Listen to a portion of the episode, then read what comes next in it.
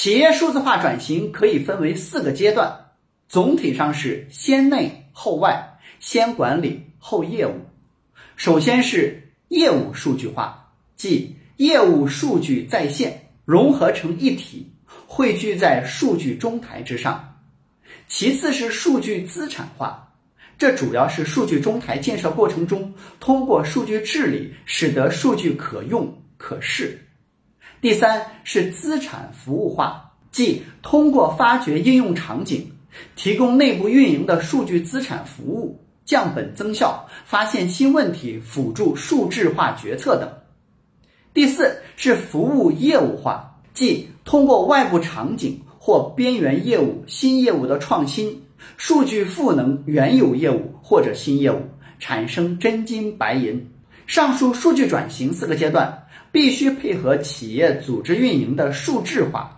也可以分为四个阶段，有一定的对应关系。首先是在线应用，即主要的业务和管理活动是在线的，企业各方面的信息化系统相对完备，多数头部企业具备这一条件。其次是数据融合和组织变革配合，信息化部门成为核心职能管理之一。确定数据责任部门沉淀能力和资源，构建以数据为核心的内部运营。第三是数字化组织雏形，利用新技术构建算法模型，通过不断搭建业务中台，发挥数据资产的内部运营价值。第四是理想的数字化组织管理，内部数据驱动决策，自动化处理常规性管理事务。外部构建生态联合体，整体上形成生态战略发展形态。